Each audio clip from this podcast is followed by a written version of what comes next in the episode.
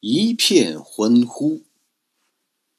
正因为这欢乐的闪电犹如晴天霹雳，所以它燃起了熊熊烈火。在八月的最初几天，旧大陆和新大陆几乎在同一个小时获悉这一事业成功的消息，它所产生的反响是难以形容的。在英国，平时十分谨慎的《泰晤士报》发表社论说。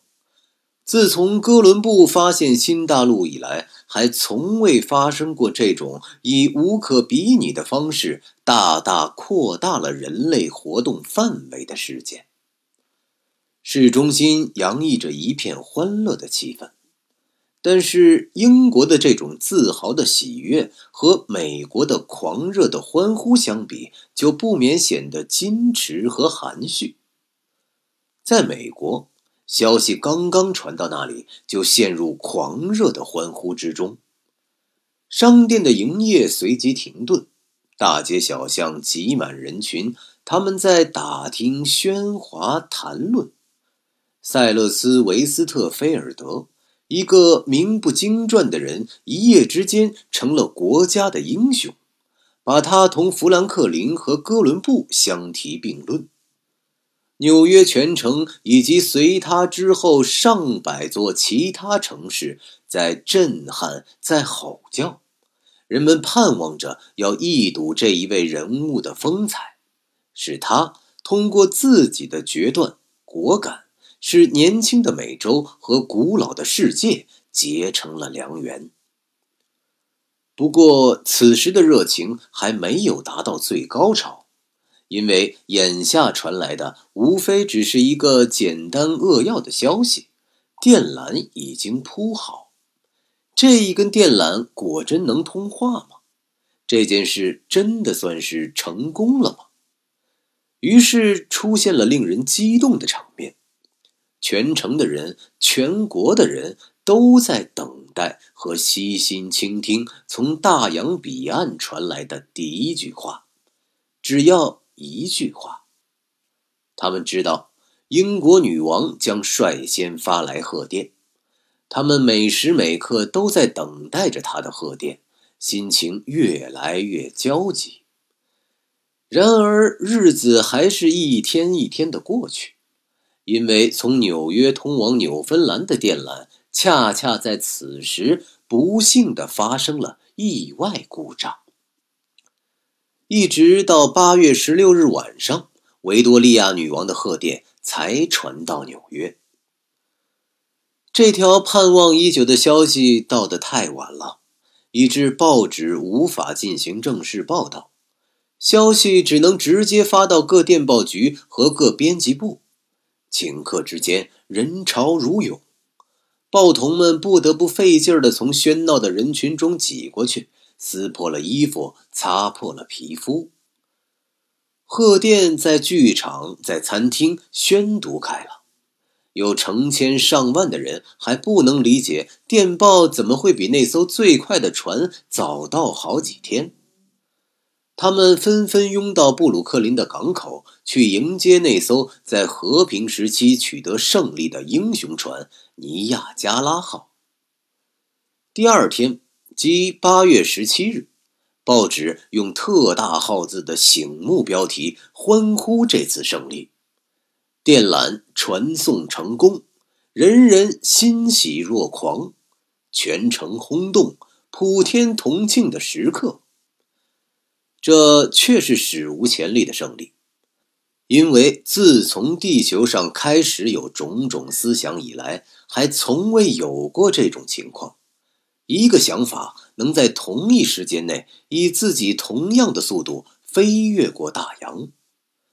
为了宣告美国总统已向英国女王回电，礼炮鸣了一百响。现在再也没有人敢怀疑了。到了晚上，纽约和其他所有的城市都被万盏灯火和火炬照得通明，每扇窗户都是亮的。此时此刻。即便是市政大厅的屋顶着了火，也几乎不能妨碍他们的欢乐，因为第二天又有新的庆祝活动。尼亚加拉号到达了。塞勒斯·维斯特菲尔德这位伟大的英雄出现了。在胜利的欢呼声中，剩下的电缆被拖着穿过城市，全体船员受到了款待。现在，从太平洋到墨西哥湾的每一座城市，每天每日都在重复着这种欢庆的情景，好像每周在第二次庆祝他被发现的节日。但是这还远远不够，这支独特的庆祝队伍还应该显得更加壮观，要使它成为新大陆迄今见到过的最最盛大的队伍。经过两星期的准备，八月三十一日，全城举行了盛大的庆祝活动。这一次只是为了一个人——塞勒斯·维斯特菲尔德。自从有帝王和统帅们的时代以来，几乎还没有一个胜利者被他的人民这样庆祝过。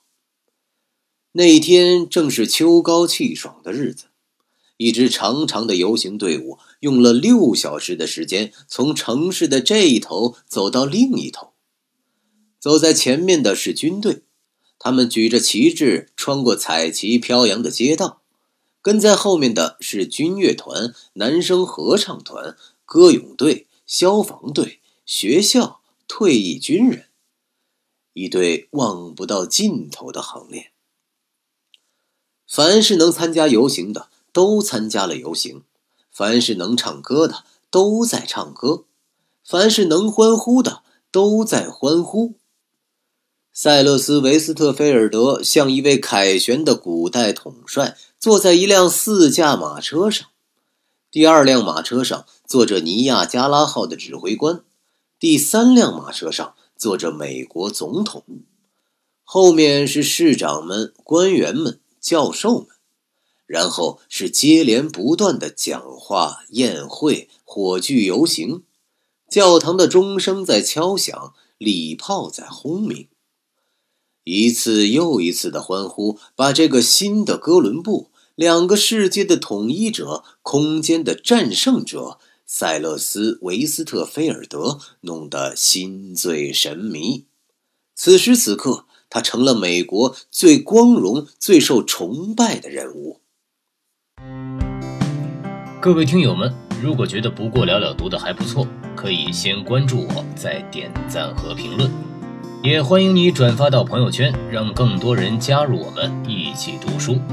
最后呢，不过了了还要特别向打赏过的听友们说一声，谢谢你们的支持，我会继续给大家提供更多的好节目、好声音。